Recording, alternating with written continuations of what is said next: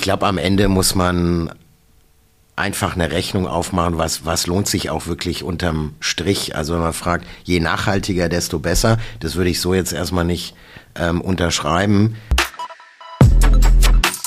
Das heißt also, die, das Gebäude kann noch so schön sein, energieautark und vielleicht äh, DGNB Platin zertifiziert. Wenn Gazprom oder Shell Hauptmieter sind, da kann die Bonität noch so gut sein, äh, dann sind sie für uns nicht finanzierbar.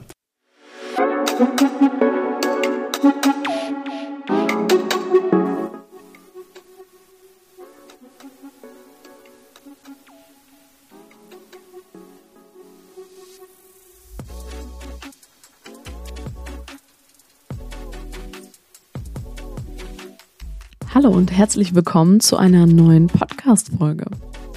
Heute eröffnen wir mal eine ganz andere Perspektive auf das Thema Nachhaltigkeit. Ich habe nämlich zwei Finanzierer ans Mikro bekommen. Sascha Klaus, Vorstandsvorsitzender der Berlin Hüb AG und Manuel Ehlers, Verantwortlicher für nachhaltige Immobilienfinanzierung bei der Triodos Bank. Von den beiden wollte ich wissen, wie das Thema Nachhaltigkeit außerhalb der Baububble der Finanzbranche gesehen wird. Wir sind dann mit der aktuellen Situation am Markt gestartet, sowie mit den regulatorischen Anforderungen. Später ging es tiefer ins Detail und meine Gäste haben sich Fragen gestellt wie, gilt immer, je nachhaltiger, desto besser? Oder welche Rolle spielen die Mieter für ein nachhaltiges Projekt? Aus meiner Sicht steckt in dieser Folge eine Menge Wissen darüber, wie Finanzierer ticken. Sie ist also vielleicht auch besonders spannend für die ProjektentwicklerInnen unter euch. Nach der üblichen kurzen Vorstellung seitens unserer Gäste geht es dann auch gleich los. Viel Spaß beim Hören. Ja, herzlich willkommen bei der Berlin Hüpf. Mein Name ist Sascha Klaus. Ich bin seit über 30 Jahren Banker, jetzt auch seit über zehn Jahren im Immobilienbereich und seit äh, Herbst 2016 Vorstandsvorsitzender der Berlin Hüb AG. Die Berlin Hüb AG ist einer der größten gewerblichen Immobilienfinanzierer Deutschlands. Wir finanzieren fast 28 Milliarden Euro gewerbliche Immobilien hauptsächlich in Deutschland, aber wir finanzieren auch in Benelux, hauptsächlich da in Holland und auch in Frankreich und in Polen, haben auch dort Niederlassungen und auch noch ein bisschen in der Tschechei und haben uns Nachhaltigkeit fest in der Unternehmensstrategie vorgenommen und leben es auch. Sehr schön. Ja, ich bin Manuel Ehlers, nicht von Hause aus Banker, sondern eigentlich äh, Wirtschaftsingenieur komme aus der Projektentwicklung und bin seit sieben Jahren bei der Triodos Bank für den Bereich nachhaltige Immobilienfinanzierung zuständig hier in Deutschland. Die Triodos Bank gibt es seit 1980 und äh, ist als nachhaltige Bank gegründet, um ausschließlich Projekte zu finanzieren, die, die äh, den positiven Wandel in der Gesellschaft vorantreiben. Und da gehören natürlich auch Immobilien dazu. Herzlich willkommen zum Bauwerk-Podcast. Heute mit Sascha Klaus und Manuel Ehlers. Herzlich willkommen. Danke. Dankeschön. Genau, wir starten auch direkt rein. Heute soll es um Immobilienfinanzierung und Nachhaltigkeit gehen. Ähm, welche persönliche Entscheidung habt ihr denn heute schon getroffen in puncto Nachhaltigkeit? Ja, dann fange ich mal ähm, an von seitens der Berlin-Hüpf. Wir haben in den letzten Jahren eine ganze Reihe von Entscheidungen getroffen es hat ja 2016 angefangen, als wir als Pionier den ersten grünen Pfandbrief kreiert haben, imitiert haben und seitdem äh, einige Milliarden an, an grünen Pfandbriefen imitiert haben. Dafür muss man natürlich auch die Aktivseite auch mit grünen, grünen Immobilien auch füllen. Wir haben uns dann über die Jahre eine ausführliche ESG-Strategie dann auch auferlegt, äh, wo wir dann nicht nur das E spielen in ESG, sondern auch das, das S und G. Wir hatten letztes Jahr als erste Bank weltweit äh, ein Sustainability Link Bond begeben, der quasi an, ES, an Kriterien unserer ESG-Strategie gekoppelt ist. Ähm, wenn wir die nicht erfüllen, dann zahlen wir quasi mehr auf dem letzten Coupon dieser, dieser Anleihe an Investoren, also bestrafen uns quasi selbst. Dann haben wir jetzt auch im April diesen Jahres unseren ersten Social Loan begeben, um auch das Thema S äh, mehr zu bespielen, was auch notwendig ist. Und ähm, ja, über der Straße, auf der anderen Seite der Straße kann man sehen, dass wir äh, neu bauen. Da haben wir natürlich eine ganze Reihe von Nachhaltigkeitsentscheidungen getroffen, dass wir ein hochenergieeffizientes Gebäude haben, äh, auch als, als nachhaltige Bank, sprich Geothermie wird eingebaut und äh, Solarpaneele, neuartige Solarpaneele auch an der Fassade, die man dann fast gar nicht erkennt. Einen sehr nachhaltigen Abbruch der, der alten Zentrale, das war uns ja auch sehr, sehr wichtig. Weil wenn man schon neu baut, ja, äh, muss man, muss man das, glaube ich, auch irgendwo kompensieren. Ja, also eine ganze, ganze Reihe von, von Entscheidungen, auch KPIs, die die Bank sich gesetzt hat und auch alle drei Monate überwacht. Hm. Das war jetzt so die unternehmerische Seite. Was hast du denn vielleicht persönlich in deinem Leben auch verändert? Ich finde das immer ganz schön, sowas, noch was nicht Privates, aber was Persönliches zu erfahren. Vielleicht fährst du mit dem Fahrrad zur Arbeit, ich weiß nicht, wo du wohnst, aber. ja, mit dem Fahrrad fahre ich, äh, fahr ich nicht zur Arbeit, aber im Sommer fahre ich ab und zu auch mal mit dem Elektroroller in die Bank. Also ich habe mir in Berlin äh, einen Elektroroller, so eine Elektrovespa gekauft und ja, fahre fahr ein Plug-in-Hybrid wir haben in der ganzen Bank diese Strategie Plug-in-Hybrid oder Elektrofahrzeug, auch wenn Plug-in-Hybrid, glaube ich, eine Übergangs, äh, eine Übergangstechnologie ähm, ist. Und ja, zu Hause äh, muss ich sagen, klar, jetzt auch mit der Energiekrise habe ich die Heizung erst vor kurzem angemacht und habe es echt lange durchgehalten, die Heizung nicht anzuhaben. Und ich glaube, man guckt auch etwas mehr auf den Warmwasserverbrauch Okay. Salonfähig geworden, ne? genau. Ja. Also ich hatte das Glück, mit dem Fahrrad hierher fahren zu können. Das tue ich auch sonst gerne und leidenschaftlich bei jedem Wetter. Und persönliche Entscheidungen, die noch nicht so kurzfristig sind, sondern schon längerfristig, äh, ist zum Beispiel nicht in den Urlaub zu fliegen. Das machen wir seit 2010. Das heißt, meine Kinder, sieben und elf Jahre, sagen auch immer, Papa, wann können wir mal endlich ins Flugzeug steigen? Ich meine so, na ja. nicht, dass das nie passieren wird, aber es ist jedenfalls noch nicht passiert. Mhm. Und wie sieht das bei euch unternehmerisch gerade aus? Vielleicht können wir das so ja. ähm, als Part auch aufnehmen. Also das ist äh, total interessant, was gerade passiert.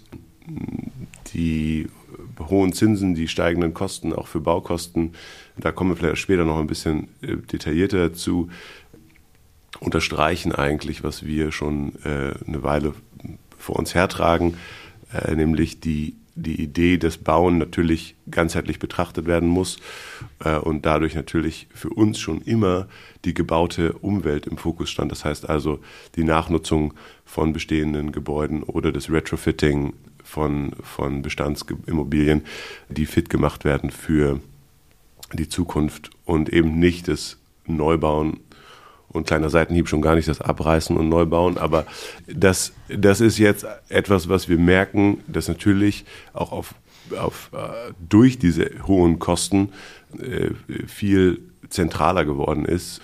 Und viele Neubauten, und da schaue ich auch durchaus positiv drauf, nochmal überdacht werden oder vielleicht wirklich die Notwendigkeit hinterfragt wird, bevor man einfach äh, anfängt, Beton zu gießen.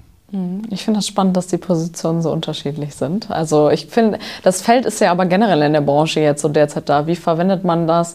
Äh, Zirkularität ist ein großes Thema, ist aber auch noch nicht alles so geklärt, finde ich total spannend. Aber lass uns doch mal auf die derzeitige Situation am Markt gucken. Inwiefern wirkt sich denn die Klimakrise schon auf Preise und Kredite aus? Ja, der, der Immobilienmarkt ähm, hat sich natürlich jetzt mit äh, dem der Klimaagenda schon seit längerem auseinandergesetzt. Was natürlich jetzt noch zusätzlich kam, ist Inflation, Lieferkettenunterbrechung, extrem steigende Finanzierungskosten. Also es sind neben den Klimaaspekten noch zig andere schwarze Schwäne auf einen Schlag eingetreten. Die, die Corona-Krise, die, die auch die Immobilienbranche insgesamt recht gut verkraftet hatte, ne, aber dann jetzt quasi in die, in die nächsten großen Herausforderungen äh, reinschlittert, e extrem hohe, hohe Baukosten. Und wenn man jetzt speziell mal auf äh, die Klimaagenda schaut, finde ich schon persönlich, dass so in den letzten zwölf Monaten es nochmal einen richtigen Ruck gegeben hat in der, in der Branche, dass man das Thema ESG äh, viel ernster nehmen muss. Ich glaube, da haben jetzt auch die ex extrem stark ansteigenden Energiepreise äh, noch einiges an, an, an Druck aufgebaut, äh, weil natürlich Mieter jetzt auch sehr stark schauen auf Nebenkosten, wie viel Energie verbraucht ein Unternehmen. Und äh, ja, Investoren leben ja eigentlich am Ende das, davon, dass sie ihre Gebäude äh, vermieten können. Und man sieht das jetzt mehr und mehr im Investitionsverhalten und dann natürlich jetzt auch in den, in den Preisen. Ähm, Was dass, ist denn genau? Dass quasi in, ähm, dass sehr nachhaltige Immobilien in sehr guten Lagen auch äh, preisbeständiger sind. Ja, ich glaube, insgesamt ist der gesamte Markt natürlich jetzt von Preisrückgängen äh, betroffen. Es ist einfach erstmal grundlegend zinsinduziert, wenn die Finanzierungskosten sich quasi in kürzester Zeit vervierfacht haben.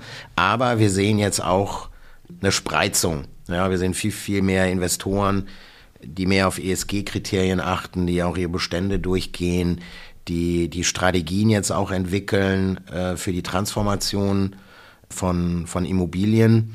Und man sieht ja, wie schon gesagt, ne, äh, bei sehr nachhaltigen Immobilienpreisen äh, schon beständiger. Ja, und das wird sich, glaube ich, ähm, noch stärker fortsetzen. Ja, ich glaube, wir werden sicherlich später auch noch über Regulatorik sprechen und, und, und.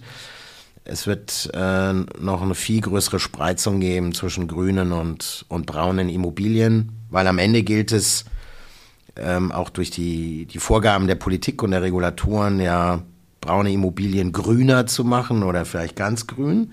Das kostet Geld. Und das muss sich natürlich irgendwo in einem Einkaufspreis einer Immobilie niederschlagen. Und deshalb wird es da mehr Preisdruck, Preisdruck geben. Aber das Thema ist kosteninduziert, das sehe ich auch. Also jetzt, da die Energiekosten stark gestiegen sind und auch die, die Kosten für Baustoffe, das heißt ja auch eine Verkettung von, äh, von Kausalitäten und die Zinskosten, hat man auf einmal eine andere Entscheidungsgrundlage für Investitionen, das ist klar. Ich habe eigentlich immer gesagt, es ist schon ein, wenn wir es holistisch betrachten, dass wir eine andere Entscheidungsgrundlage hätten, aber unsere Branche hat es nie holistisch betrachtet oder nicht so richtig jedenfalls. Also wenn wir zum Beispiel einen vernünftigen CO2-Preis für Baustoffe gehabt hätten, äh, dann hätten wir anders gebaut, weil es einfach äh, viel teurer gewesen wäre, konventionell zu bauen. Oder das gleiche eben auch für Primärenergie wenn auch das einen vernünftigen CO2-Preis gehabt hätte, dann hätten wir ähm, andere Haustechnik verbaut etc. Also das ist schon, oder zum Beispiel Gebäude früher saniert. Sie haben gerade gesagt, das ist natürlich etwas, was Geld kostet, diese Transformation von Gebäuden. Ich würde sagen, das Versäumnis, das nicht getan zu haben, kostet jetzt Geld. Und all die, die das vielleicht aus einem nicht so starken monetären Druck bisher schon getan haben, die können jetzt äh, tatsächlich davon reden, dass sie vernünftige Produkte haben am Markt, wenn man davon sprechen möchte. Aber das ist eben etwas, was, was weitsichtiger oder, oder mehr Weitsicht braucht als, als ich sage mal so, der, der, der Immobilienzirkus das normalerweise äh, hatte. Also würdest du auch sagen, dass die Politik hätte früher eingreifen müssen? Ja. Und wäre das dann jetzt für die Immobilienbranche einfacher gewesen? Weil Klar. die Transformation, die wäre ja zwar früher nötig gewesen, aber es ist ja trotzdem ein großes Schiff, was da zu bewegen ist. Man kann es ex post schlecht äh, beweisen, aber natürlich bin ich der Meinung, dass ein, mutiger CO2-Preis auch für Baustoffe und Energie das Thema viel früher zum Einlenken oder, oder die Branche viel früher zum Umdenken gebracht hätte, definitiv. Hm, okay. Genau, die Situation habt ihr jetzt beide schon angesprochen, die wird ja jetzt immer kritischer, sag ich jetzt mal. Ähm, auch politisch gesehen wird ja deutlich nachgeschärft, es kommt immer mehr. Ähm, mit welchen Anforderungen regulatorisch müsst ihr euch vor allem beschäftigen und wie geht ihr damit in euren Unternehmen um? Ja, fangen wir mal an mit dem Bankenregulator, die, die EZB, die natürlich jetzt auch die politische Agenda umsetzt. Der Bankenmarkt, wie auch bei, bei früheren äh, anderen Themen, wird als Transmissionsriemen da jetzt äh, dafür verwendet, weil es natürlich am einfachsten die Geldströme zu kontrollieren bzw. zu, zu beeinflussen, um eine gewisse Agenda zu erzielen. Und ähm, die Banken äh, müssen ganz klar eine, eine ESG-Strategie vorhalten, werden ESG-Kriterien alleine im, im, schon vorne im Underwriting berücksichtigen müssen, bis hin zur, zur Entscheidung und äh, dann auch in ihren Risikomodellen implementieren müssen. Ja, und da ist gerade in Risikomodellen ist der größte Hebel. Ja. Bis jetzt haben wir Banken ja klassisch äh, immer Ausfallwahrscheinlichkeiten ausgerechnet, ja, wenn der Schuldner nicht, nicht zurückzahlt, wie sind die wirtschaftlichen Verhältnisse ähm, etc., haben auch den Wert einer Immobilie äh, konventionell berechnet, was sind die Mieteinnahmen, was sind die Cashflows und jetzt kommt quasi die Nachhaltigkeitsagenda noch zusätzlich dazu, sprich, wie wird sich der Wert einer Immobilie über die nächsten Jahre verändern, wenn man an der gar nichts mehr machen würde? Ja, habe ich natürlich jetzt gerade ein super modernes, hocheffizientes Gebäude, wird sicherlich den Wert halten, aber habe ich jetzt eine sehr braune Immobilie, die auch bei den politischen regulatorischen Vorgaben unter Druck kommen wird, wird der Preis sinken. Ja? Und da wird der Regulator von uns Banken verlangen, das zu modelli modellieren. Ja? Und dann kommen wir, glaube ich, das, was wir früher gesa vorhin gesagt hatten, mehr zur, zum Auseinanderdriften von Preisen grün und, und braun. Das ist jetzt mal auch von der, von der Bankenseite der Regulator, aber dann haben wir natürlich äh, die ganze politische Seite. Da sind die, ähm, die Holländer, ja, Triodos Bank kommt ja aus Holland. Da sind die Holländer uns äh, um einiges voraus. Auch die Franzosen sind uns voraus, was die Gesetzgebung angeht. Da ist das ja schon so weit gediegen, dass wenn du nicht genügend ge gewisse Energiestandards erfüllst mit deinem Gebäude, darfst du es gar nicht vermieten und darfst du es auch nicht weiterverkaufen. Da kriegt die Werthaltigkeit von genau. Immobilien eine ganz andere Dimension äh, auf einmal. Ne? Ja, also da kommt, da kommt plötzlich mal richtig Druck in den, in den Immobilienmarkt rein und das werden wir schrittweise ähm, auch in, in Deutschland ähm, erleben. So, und das, man hat dann natürlich auf der Anlageseite hat man natürlich auch die, die Regulatorik, die Fonds, Artikel 8, Artikel äh, 9. Man sieht, dass auch Institutionelle da ihr Geld mehr und mehr in diese Richtung fügen. Also ja, man kann sagen, die Regulatorik und die Politik, die gesetzgeberischen Maßnahmen werden uns da ziemlich umringen. 360 Grad quasi. Ja, das ist auch dringend nötig. Ne? Also es hat ja gezeigt, dass der Climate Stress Test der EZB aufzeigt, dass die meisten der getesteten Banken da wenig vorzuweisen haben, beziehungsweise durchgefallen sind. Und das wiederum lässt sich ja übersetzen in, in die Notwendigkeit zu handeln. Und ich würde sogar so weit gehen, äh, dass wir dann nicht mehr Preisaufschläge haben, weil oft wird mir ja gefragt, ne, was, was kostet grün oder wie viel günstiger wird dann eine grüne Finanzierung im Vergleich zur braunen Finanzierung, Sie hatten es gerade angesprochen, sondern dass einfach gewisse Dinge nicht mehr funktionieren in Zukunft. So, und da braucht es einfach eine, eine, eine gute, ich glaube, eine gute Zielsetzung äh, aus Sicht der Banken und natürlich auch einen, einen, sinnvollen Plan, das umzusetzen. Hm, wir haben uns zum Beispiel verpflichtet, bis 2035 ein ausgeglichenes, klimabilanziell ausgeglichenes Kreditportfolio nachzuweisen. Und äh, das ist eine ganz schöne Aufgabe. Es haben sich ein paar andere Bankhäuser auch in Deutschland mit auf den Weg gemacht. Die, die Zielsetzung ist bei denen nicht ganz so ambitioniert. Und der Weg dorthin ist, glaube ich, auch nicht ganz so stringent wie bei einer Bank, die wie wir sowieso schon nachhaltig ist, aber auch wir haben eben kein ausgeglichenes CO2-bilanziell ausgeglichenes Kreditportfolio. Es ist klar, dass auch eine, zum Beispiel eine Windanlage erstmal CO2 emittiert und dass wir die kompensierten äh, äh CO2-Emissionen nicht gegenrechnen, sondern da wird erstmal etwas produziert und auch ein Fundament gegossen. Also auch da kann man einen negativen Fußabdruck erstmal dokumentieren. Und wenn man sagt, das, das, das darf es zukünftig nicht mehr geben, dann, dann gilt es eher darum, noch in Zukunft zu gucken, wie kann man denn auch Sequestrationsprojekte, also Klimasenken, auf das Kreditbuch bringen. Ja, also ich glaube, man kann schon sagen, man, man wird keine Erleichterungen für, für Grün sehen im Across the Board, ja, weil man einfach sagt, es ist der neue Standard, ne? es ist eher, gebe ich dir recht, es ist eher dass auf braunen Immobilien man eher so eine Art Bestrafung auch äh, bekommen wird. Ne? Ähm, also wir, wir begünstigen grüne Immobilien äh, von der Marge etwas, ja, immer noch. Aber irgendwann muss es der, der Standard einfach sein. Ne?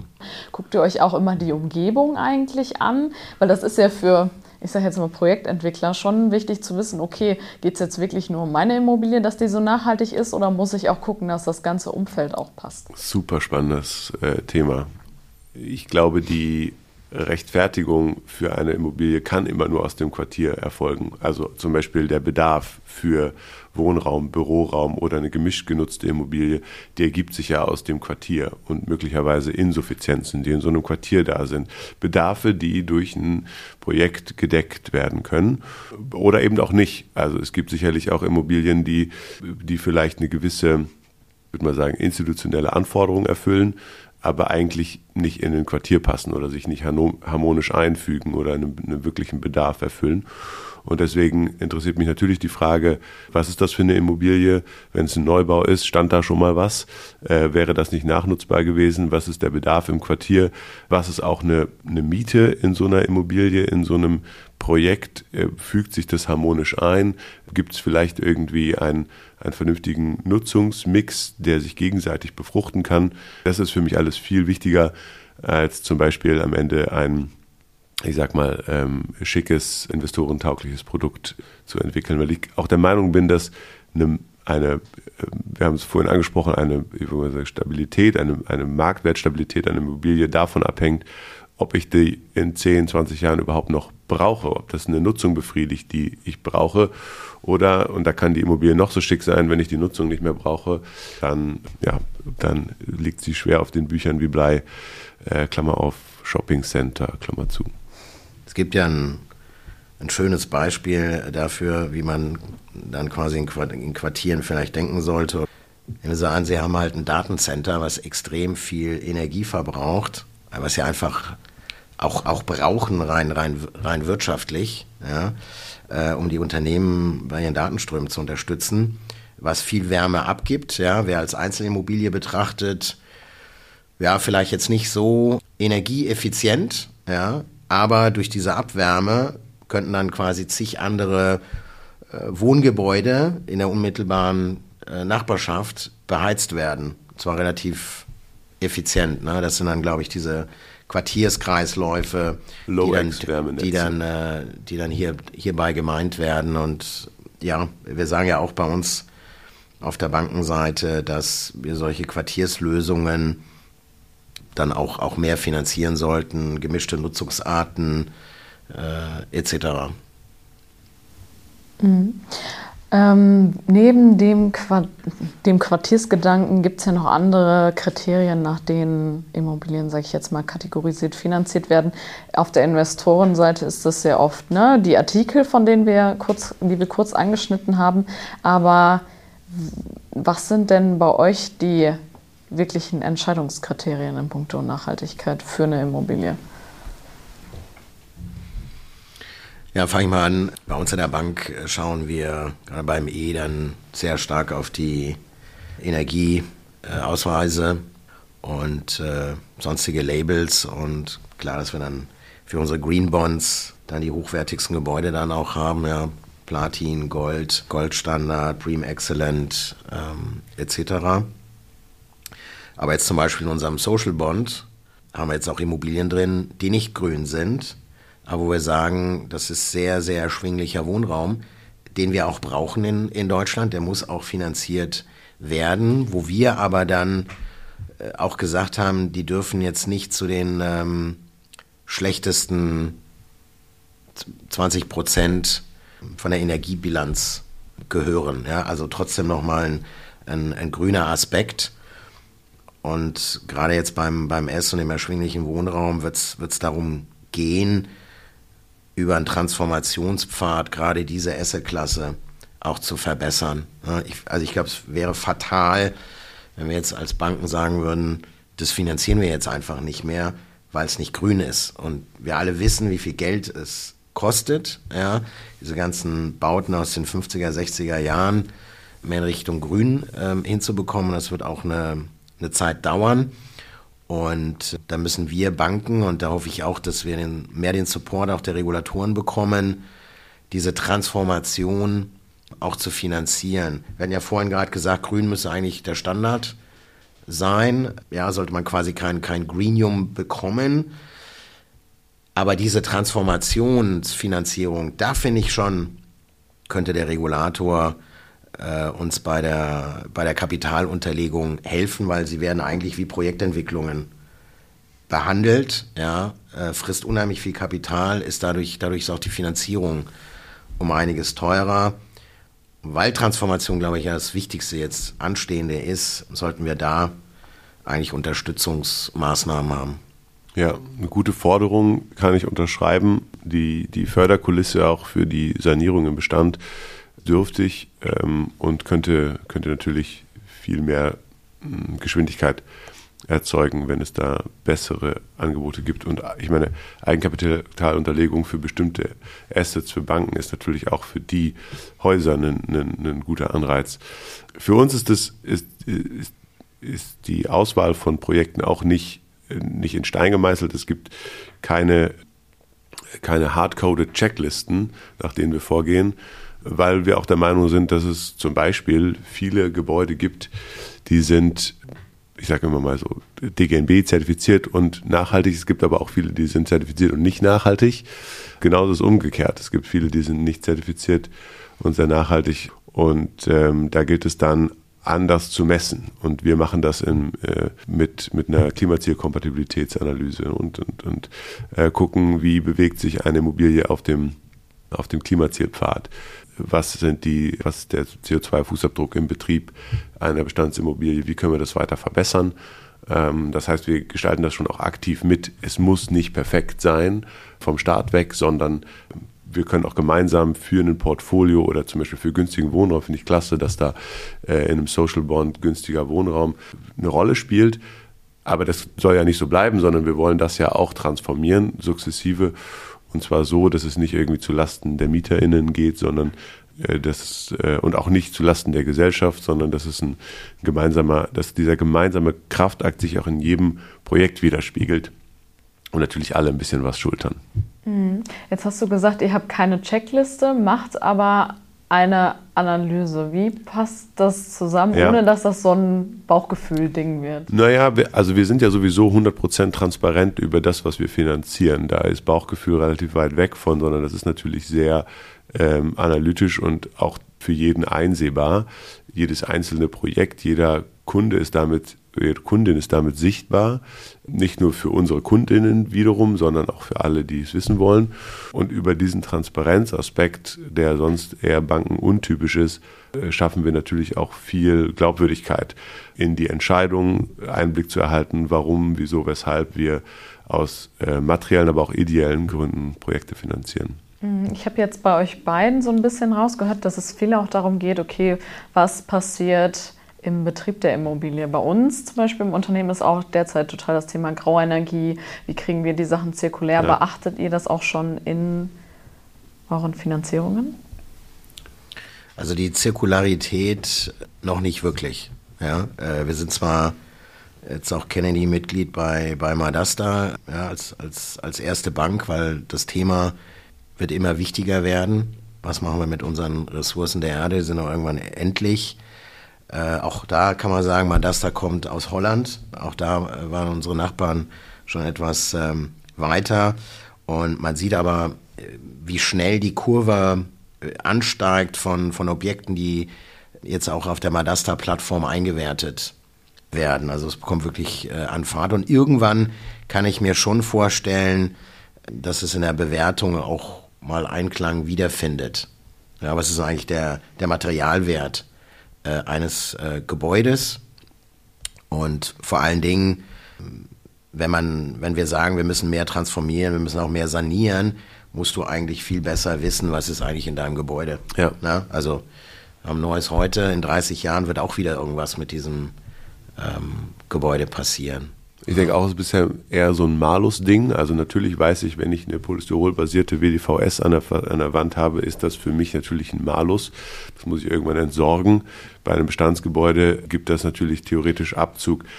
Ich glaube auch, dass wir da hinkommen, dass wir die Materialität als Asset würdigen, aber bisher sind wir da in der Bewertung nicht. Ich glaube, dass die, dass die GutachterInnen-Zunft da was nachzuholen hat und dass auch die Gutachterausschüsse da Nachholbedarf haben weil wir bisher nur ein, eine Art ertragswertbasierte Betrachtung haben für die Immobilienfinanzierung. Wir haben, also sobald keine Miete fließt, ist das Ding auch nichts wert, egal wie viel Betongold das sozusagen mhm. enthält.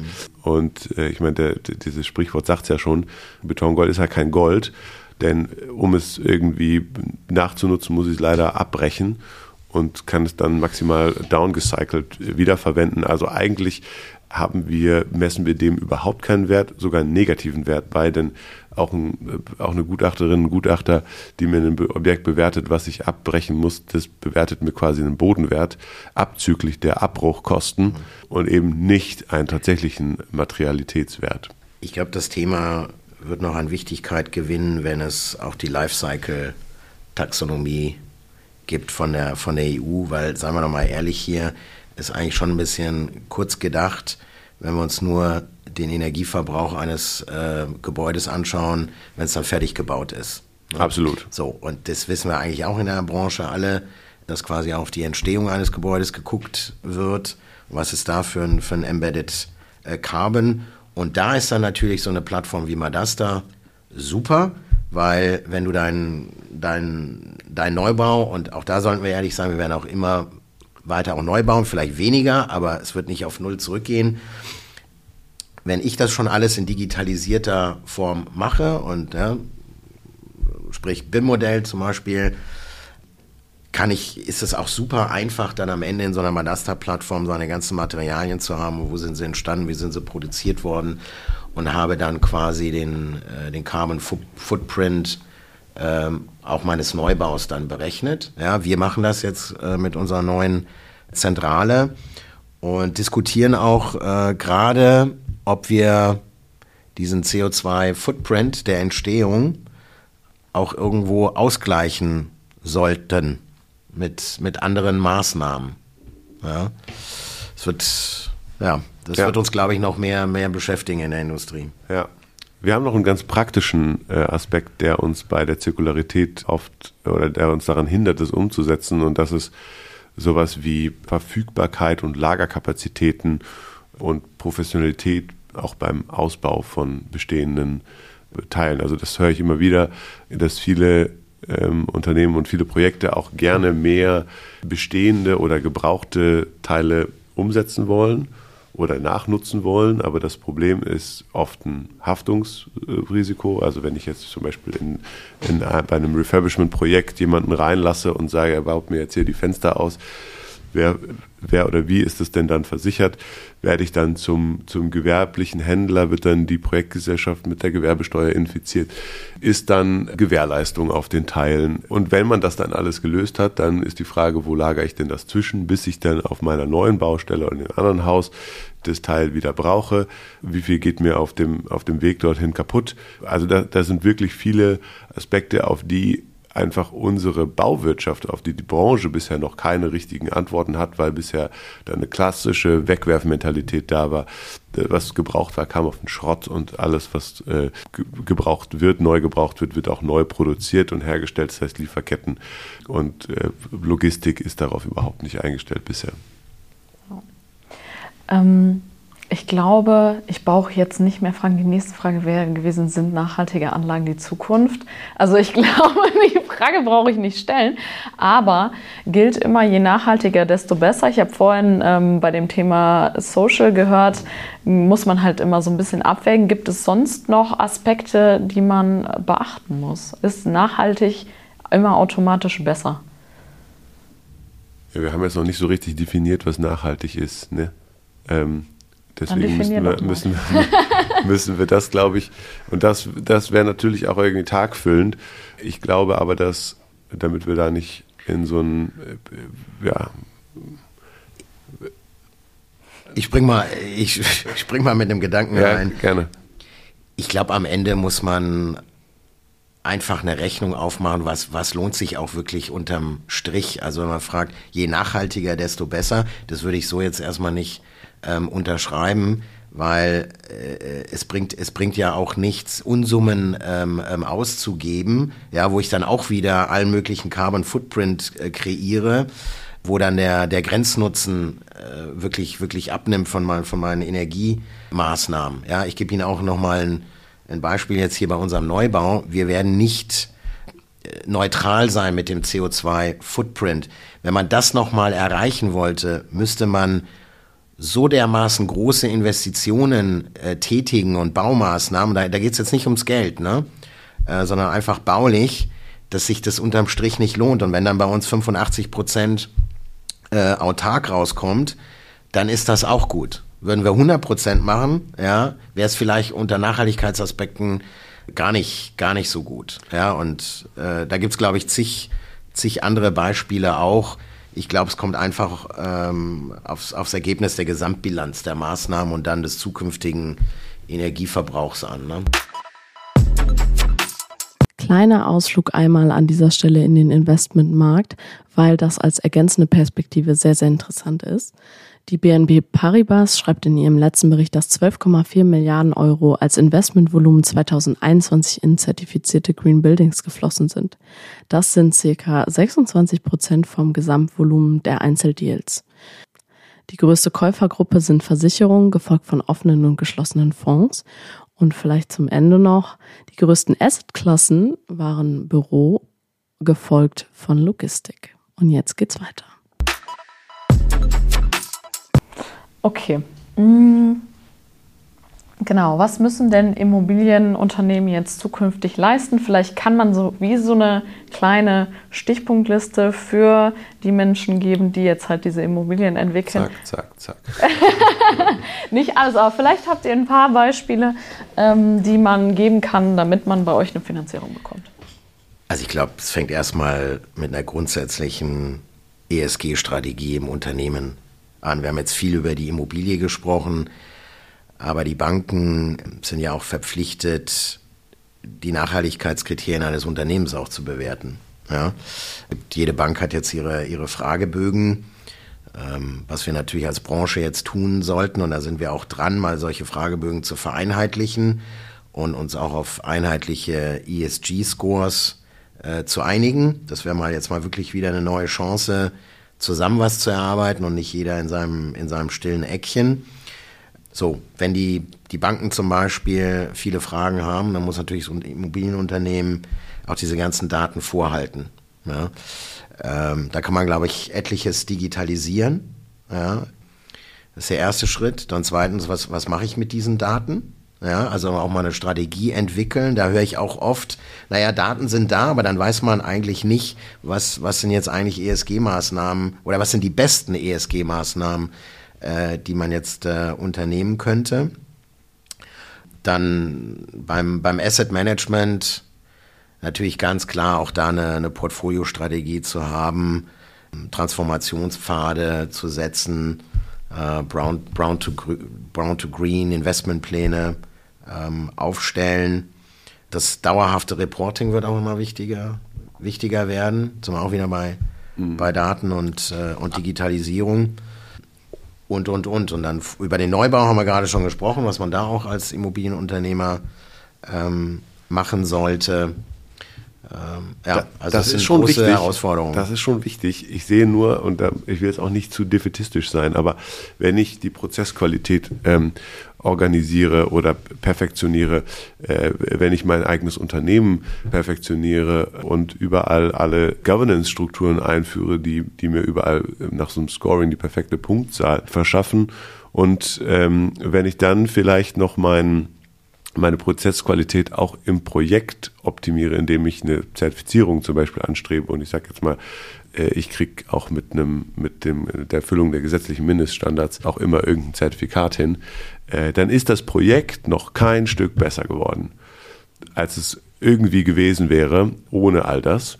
Äh, und das ist so ein bisschen mein, mein, mein Hintergrund. Wir müssen gucken, dass wir wirklich echte Nachhaltigkeit oder auch echten Verbesserungswillen spüren bei all dem, was wir, was wir, was wir bewerten und finanzieren in Zukunft und nicht nur dasselbe in Grün. Also ich, äh, was Sinne des Wortes. Also wenn ich, wenn ich nur Prozessqualität optimiere und Governance-Strukturen, ich sage nicht, dass es nicht wichtig ist, Aber ich sage nur, dass, äh, dass dabei vielleicht das Projekt oder das Produkt an sich am Ende kein Deut besser wird. Und davor habe ich Sorge oder darauf würde ich aufmerksam machen, weil, äh, weil es mir darum geht, dass das immer auch etwas besser gemacht werden muss, als es sowieso schon wäre. Und, und da muss man sich manchmal, und deswegen denke ich auch, ist total wichtig, dass der Unternehmer, die Projektiererin, der äh, selbst sich erstmal darüber klar wird, was ist denn eigentlich mein Auftrag? Was, was habe ich denn eigentlich für, für einen gesellschaftlichen Auftrag? Welchen Mehrwert möchte ich denn liefern? In, welchen, in welcher Art und Weise stelle ich mich in den Dienst der Gesellschaft und vielleicht nicht nur in den Dienst der Kapitalrendite? Und wie bin ich bereit, das zu erfüllen? Und wenn ich darauf eine schlaue Antwort habe, dann ist man, glaube ich, schon mal einen großen Schritt weiter. Und der Rest birgt die Gefahr, eben nicht etwas besser zu machen, sondern den Status quo zu, zu äh, betonieren. Wir sind jetzt gerade auf so ein bisschen so einer Metaebene. Ja. Könnt ihr vielleicht einmal, vielleicht ein, zwei, wenn ich das fragen darf, konkrete Projekte nennen, wo ihr sagt, da wurde das aus unserer Sicht gut umgesetzt, damit sich das die Hörer einmal vorstellen können? Ja, klar. Also wir, wo auch mein Herz äh, schlägt, äh, sind, sind Bestandsprojekte.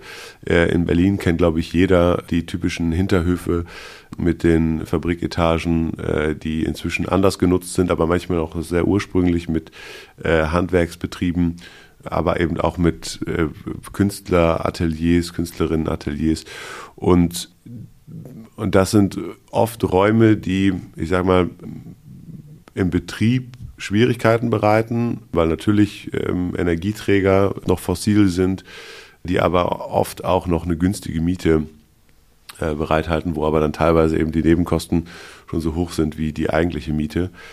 Und man kann diese Projekte aber durchaus mit einem, mit einem vernünftigen Energiekonzept fast schon bis zur Autarkie hinkriegen. Und das heißt nicht, dass ich alle Fenster ersetze in einem denkmalgeschützten äh, Fabrikgebäude, aber das heißt, dass ich natürlich Wärmepumpen einbaue, dass ich PV aufs Dach bringe oder dass ich vielleicht sogar äh, irgendwo, und in dem Fall vom, vom Görzwerk in Lichterfelde ist es so, investiere in Windenergieanlagen und mir den direkt den, den Strom liefere, den ich nicht selber produziere um, um unabhängig zu werden vom, vom Netzstrom und auch von, von Gas, dann, dann ist das, dann ist das, dann sind das Projekte, äh, hinter denen Unternehmerinnen und Unternehmer stehen, die aber auch langfristig Verantwortung an so einem Standort übernehmen, auch für die, für die, für die ganzen Betriebe, die da wiederum auch davon abhängig sind, dass deren Nebenkosten kalkulierbar bleiben. Also es ist schon, es ist schon irgendwie so ein, so ein Kreislauf, der sich schließt. Ich habe noch ein anderes Beispiel.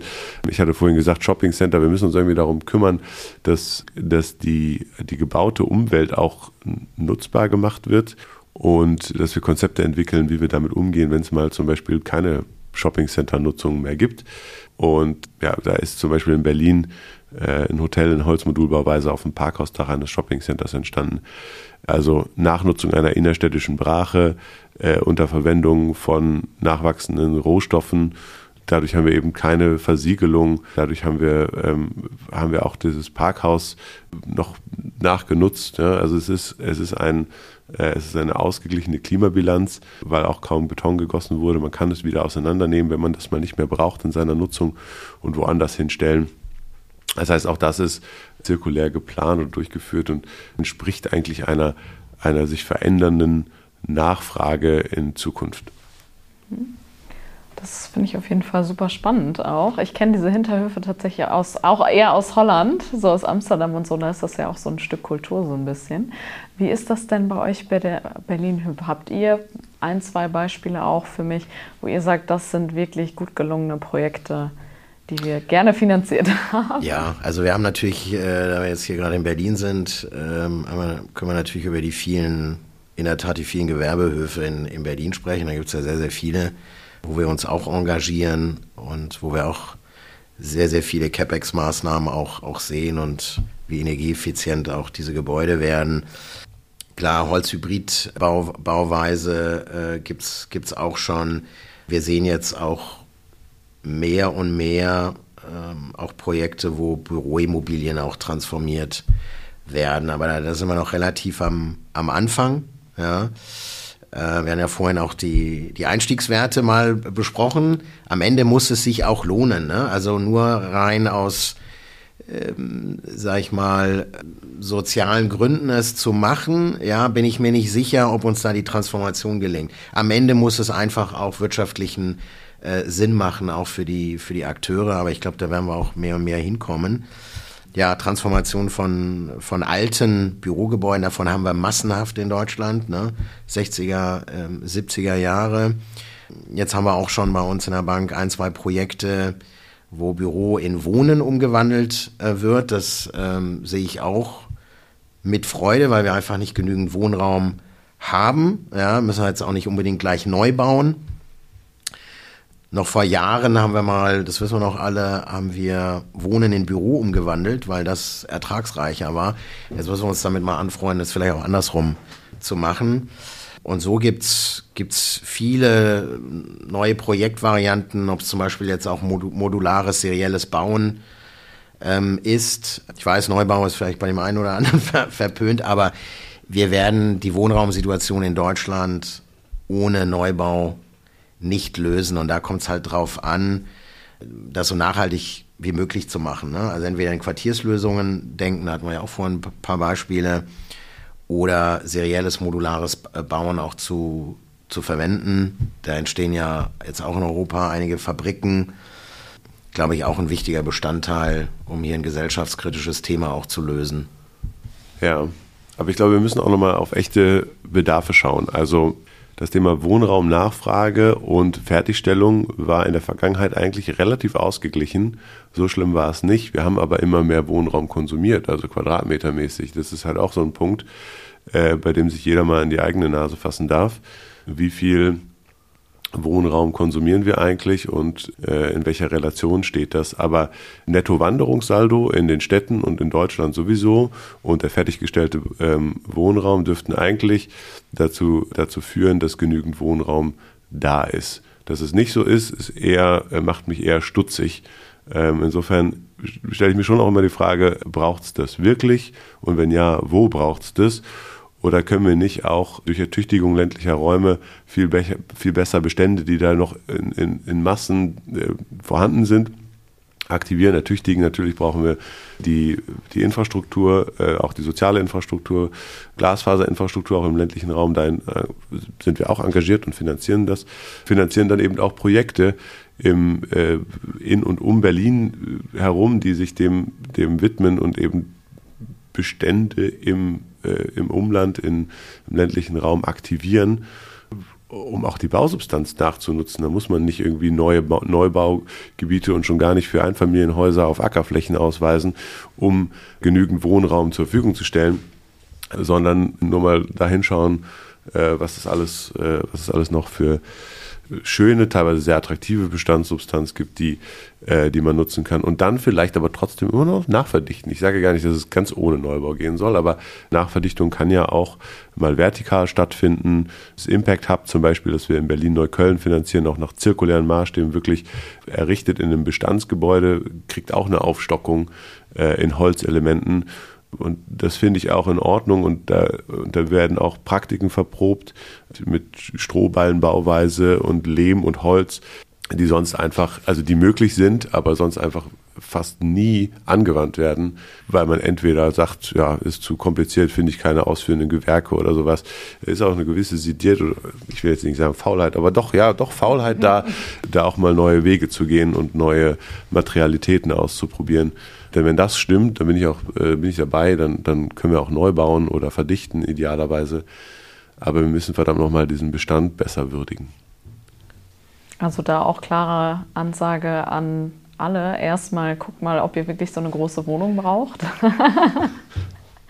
Schwer da jetzt was abzuschneiden von, aber das Thema ist tatsächlich ein, äh, ein Dilemma, wenn wir äh, unseren Wohnflächen pro Kopfverbrauch nicht so dramatisch erhöht hätten in den letzten Dekaden, dann hätten wir auch kein Problem der Wohnungsknappheit, dann würden wir das nämlich, hätten wir das anders allokiert. Aber äh, hätte, hätte Fahrradkette. Äh, es ist aber trotzdem überdenkenswert. Ich meine, das ist ja jetzt heute nicht das Thema, aber ich finde das auf jeden Fall interessant. Ist auch tatsächlich in anderen Gesprächen schon, ähm, schon angeschnitten worden, das Thema. Wenn ich euch jetzt drei Angebote vorlegen würde, sage ich jetzt mal, oder ich lege euch drei ähnliche Produkte vor. Habe ich jetzt hier meinen Stichwortzettel, stellt euch vor, das ist jetzt hier, ich wäre jetzt Projektentwickler und würde zu euch kommen. Und die sind von den Eckdaten ziemlich ähnlich. Also es ist ein gewerbliches Quartier, Mischnutzung von, was weiß ich, da kommt ein Rewe rein und irgendwie so ein paar Wohnungen, ich weiß nicht. Ähm, Volumen ist ähnlich, von der Größe her ist das alles ähnlich. Was ist für euch letztendlich vielleicht auch, es ist jetzt sehr runtergebrochen, aber was ist das entscheidende Kriterium, nach dem ihr finanziert? Ist das dann, ist das die Lage? Also das liegt jetzt besonders, man sagt ja immer Lage, Lage, Lage. Ähm, ist es, dass das das zweite Angebot, das vielleicht besonders nachhaltig gemacht ist? Oder ist das Billigste auch immer das Beste? Also da gibt es, glaube ich, nicht die einzige Blume aus, aus einem Blumenstrauß, äh, die dann alleine vorgibt, ob wir es finanzieren oder, oder nicht. Es ist am Ende ein Blumenstrauß von vielen Faktoren und die müssen, die müssen stimmig sein. Da würde ich jetzt keinen einzigen alleine äh, rausgreifen, weil wir können ein super nachhaltiges Gebäude haben, was aber, sagen wir mal, vielleicht vom, vom Preis her, von der Wirtschaftlichkeit gar nicht wirklich funktioniert, würden wir nicht finanzieren. Oder ein ganz, eine ganz tolle Sache in der falschen Lage, schwierig dann eventuell mit der, mit der Vermietung. Ja, also es ist äh, bei der Projektentwicklung, klar, man guckt sich die Baukosten an, ist, ist, ist, ist es schlüssig, ja, sind auch genügend Reserven eingebaut, äh, liegt es auch richtig für die, für die Nutzung? Du hast ja jetzt ja gerade auch ein, ein, eine, eine Mischnutzung äh, angegeben. Funktioniert das auch alles? Ne? Büro, Wohnen, Retail äh, für, die, für die einzelnen Mietergruppen. Ja, und ja, Nachhaltigkeit, klar, würden wir natürlich auch drauf, drauf schauen.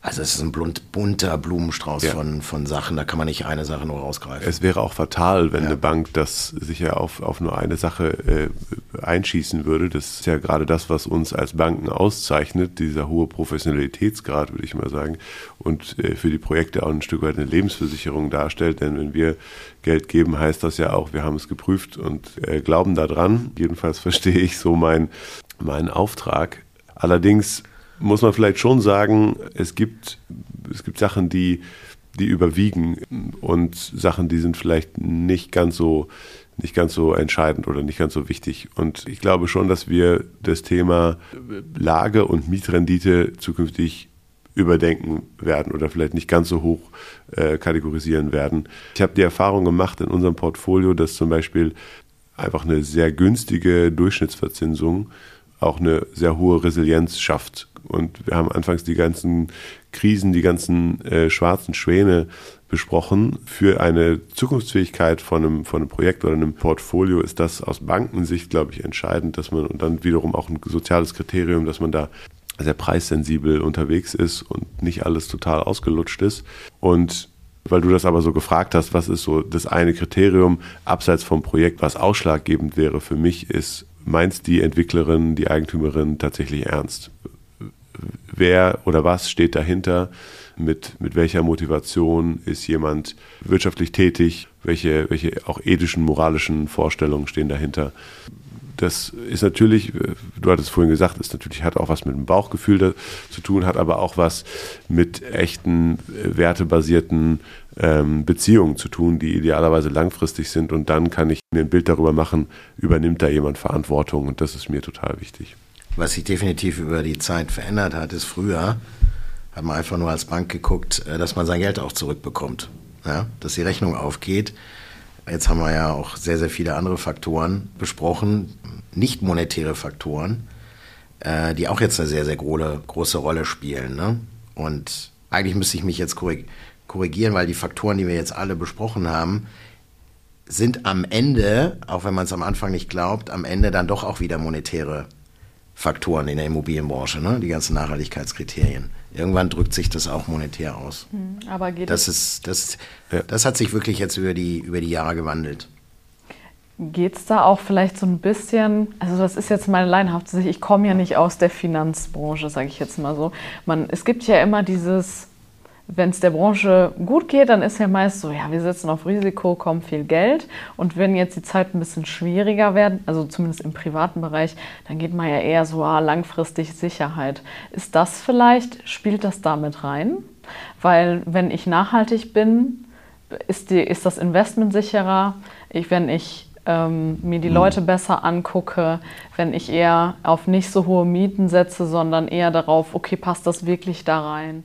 Ja, also ich komme nochmal aufs Thema persönliche Überzeugung zurück, weil wenn ich überlege, wie viele Projekte Initiatorinnen dahinter stehen haben, die, die gesagt haben, wir wollen Autarkie und die alle ähm, immer den Vogel gezeigt bekommen haben, das sind die Projekte, die sich jetzt ins Fäustchen lachen, weil sie unglaublich viel Energiekosten sparen und alle die Energiekostensteigerung auch nicht mitnehmen müssen. Und die eigentlich ihrer Zeit, wenn man so will, voraus waren, die aber irgendwie auch antizipiert haben, weil sie ein gewisses Mindset hatten und etwas sowieso als selbstverständlich erachten, weil sie sagen, wenn ich wirtschafte, dann wirtschafte ich so, dass ich nicht auf Kosten der Gesellschaft wirtschafte. Und dann war Autarkie auf einmal ein Selbstverständnis. Und ich glaube, deswegen ist es auch so wichtig, dass wir da hinschauen, welche Verantwortung wollen wir denn übernehmen. Und das ist für uns auch als Banken auch total wichtig, dass wir da ein, ein Augenmerk drauf haben. Es geht nicht darum, dass wir, ja, dass wir dann vielleicht ähm, mit unserer Rendite schauen, was wir irgendwie noch so Schönes machen können, sondern dass sich unsere Rendite darauf fußt, dass wir was Schönes für die Gesellschaft machen. Und äh, klar, es ist natürlich wieder ein bisschen Metaebene, aber ich glaube, das ist super relevant. Ähm, genau, vielleicht kommen wir noch einmal jetzt kurz vor Schluss zu den Mietern zu sprechen. Wir haben kurz am Anfang haben wir das schon angeschnitten. Ähm, gibt es Mieter, die besonders begehrt sind oder gibt es auch Mieter, wo ihr sagt, hm, die wollen wir lieber nicht? Hat das auch was mit Nachhaltigkeit zu tun? Ausschlusskriterien. Also bei uns ganz klar. Ich glaube, das hat aber inzwischen jede Bank, dass gewisse Mieter in Projekten die Ausschlusskriterien der Bank bei uns auch transparent einsehbar nicht berühren dürfen. Äh, das heißt also, die, das Gebäude kann noch so schön sein, energieautark und vielleicht DGNB Platin zertifiziert. Wenn Gazprom oder Shell Hauptmieter sind, da kann die Bonität noch so gut sein, dann sind die für uns nicht finanzierbar. So hart ist vielleicht nicht jede andere Bank, aber das, das hat für uns schon was damit zu tun. Und insofern gibt es einen Shift. Bonität, also kriegt die Bank ihr Geld zurück durch die Mieteinnahmen, ist immer noch wichtig, ist aber nicht mehr alleiniger ausschlaggebender Grund.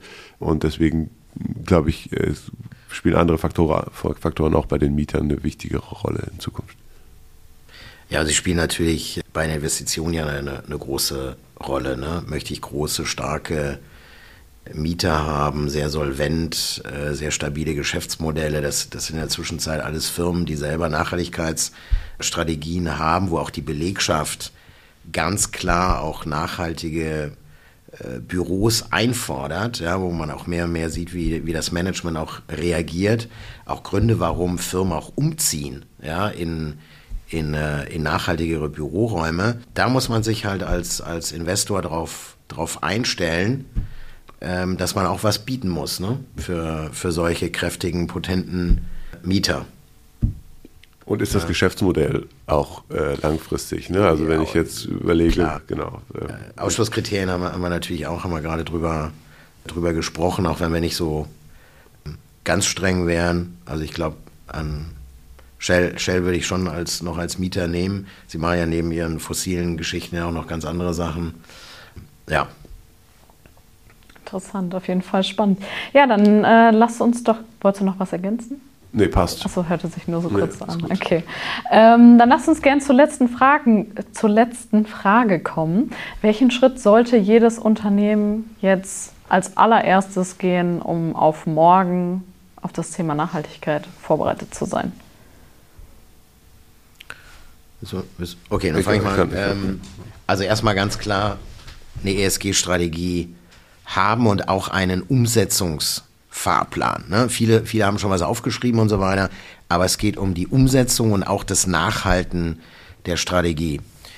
Es wird darum gehen, dass man äh, viele Datenpunkte auch schon gesammelt hat, das möglichst auch in digitaler Form, weil die Stakeholder, die das abfordern werden, immer regelmäßig, werden immer mehr werden. Regulatoren, Banken, Investoren von Fonds, Mieter und, und, und. Ja. Sich da auch klare äh, KPIs setzen und bei seiner, seiner Business-Strategie, ob ich jetzt Projektentwickler bin oder ähm, institutioneller Investor, natürlich auch einen klaren Pfad haben, eine klare Strategie mit den unterschiedlichen Assets, die ich auch bei mir im Portfolio äh, habe. Und da, sage ich mal, ist ja die Herausforderung eher bei den Assets, die, die transformiert werden, werden müssen. Ja? Und da sich auch, sage ich mal, finanziell auch gewisse Szenarien mal bereitlegen, weil wir haben ja auch besprochen, dass gewisse äh, Immobilien auch unter Druck geraten werden, wenn man sie nicht transformiert. Da sollte man auch schon gewisse Modellrechnungen selbst machen. Selbst wenn man es nicht selbst transformiert möchte, kann man ja schon ausrechnen, was es kosten würde. Und worst case kann man das eigentlich vom Wert der Immobilie ähm, abziehen. So wird das irgendwann in der Zukunft passieren. Das wären meine, meine Ratschläge. Ja. Das ist schon sehr, sehr vielfältig. Ich würde es vielleicht ein bisschen einfacher runterbrechen und das ist der Punkt einer, einer klaren CO2-Bilanzierung. Also fürs Unternehmen, für die, für die finanzierten Projekte oder für die Projekte, damit man da und ein, und ein transparentes Reporting, also äh, CO2-Bilanz ähm, auch, im, auch im, im Bestand und, und, Transparenz darüber. Ich glaube, das hat auch dann äh, einen, Mehrwert für die für alle die, die im Unternehmen arbeiten und für die, die am Unternehmen beteiligt sind und, und vielleicht ins Unternehmen investieren wollen. Also das ist ja auch so ein, da kommen wir dann wieder zum Punkt, ähm, wie ist die Glaubwürdigkeit auch einer Strategie, habe ich, habe ich Tra Transparenz darüber hergestellt. Insofern CO2-Bilanz und Transparenz, das sind meine beiden. Super, dann danke euch für das spannende Interview. Vielen Dank. Super, danke Ines. Super. Das war's auch schon wieder mit der heutigen Folge.